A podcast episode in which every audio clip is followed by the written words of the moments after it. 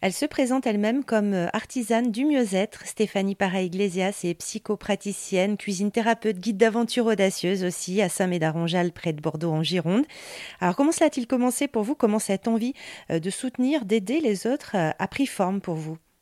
Alors, je dirais que c'est, même si c'est pas le chemin que j'ai pris, puisque j'ai travaillé pendant presque 25 ans dans le monde de l'industrie, essentiellement l'aéronautique, dans un métier vraiment très cadré, très légal, euh, où il n'y avait pas de place à l'improvisation et où, l'humain n'était pas non plus le sujet principal. Mais depuis de nombreuses années, je sens que euh, la relation euh, aux autres, la relation d'aide, l'accompagnement fait partie de ma vie puisque très jeune, j'ai accompagné des enfants handicapés en colonie sur des vacances de Pâques ou d'été, puisque ma maman était éducatrice spécialisée. Donc je pense que voilà, j'ai eu un contact avec les enfants handicapés assez tôt et ça a toujours été assez fluide pour moi d'accompagner ces personnes-là. J'ai beaucoup accompagné mes grands-parents qui ont été atteints de la maladie de Parkinson aussi jusqu'à leur fin de vie.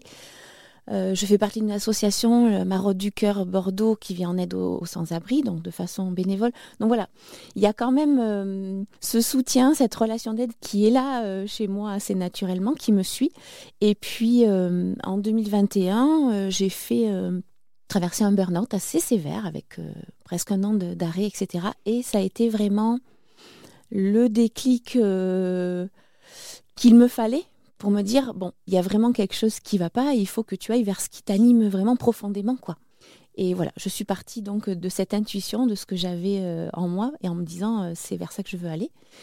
Et puis j'ai croisé par hasard, même si j'ai tendance à pas trop croire au hasard. Je pense que ça arrive pas, justement, euh, les choses arrivent au, bon moment.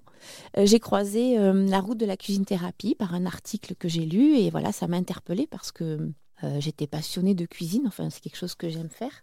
Et là, cette méthode permettait d'allier le support cuisine, mais sans qu'on suive une recette ou sans qu'on soit obligé que ça soit beau, que ça soit bon. Justement, on pouvait se dégager de ça, sans enlever cette pression qu'on a en cuisine en général et euh, l'allier au développement personnel, au bien-être.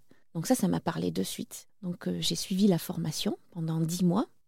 En parallèle, j'ai fait une formation aussi en psychothérapie, sur les thérapies cognitives et comportementales, pour me donner d'autres bases, d'autres outils sur ces thérapies brèves, pour venir accompagner les gens dans ce qu'ils peuvent livrer lors d'un atelier cuisine-thérapie, parce que même si ça paraît euh, ludique, il n'empêche que ça vient faire appel aux cinq sens, à se reconnecter à son corps, à ses émotions.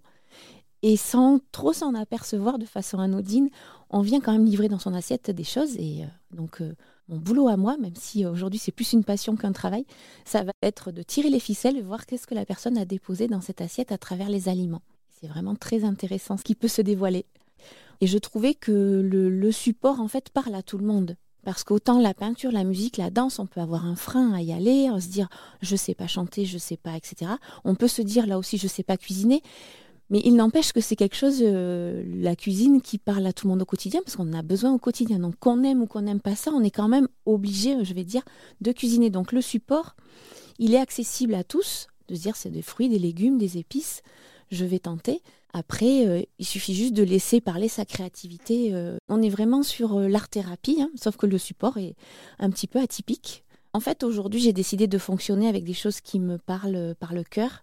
Donc, ce qui m'anime moi profondément, bah, j'essaie de l'utiliser dans le cadre de développement personnel, d'accompagnement aux personnes. Donc il y a la cuisine, il y a autre chose qui est plus autour de la découverte du voyage. Et voilà, j'ai des choses en tête au niveau de l'écriture, c'est quelque chose que j'aime bien aussi. Donc euh, voilà. Mais chaque étape, euh, on y va pas à pas. Stéphanie Para-Iglesias, artisane du mieux-être près de Bordeaux. Plus d'infos sur erzan.fr.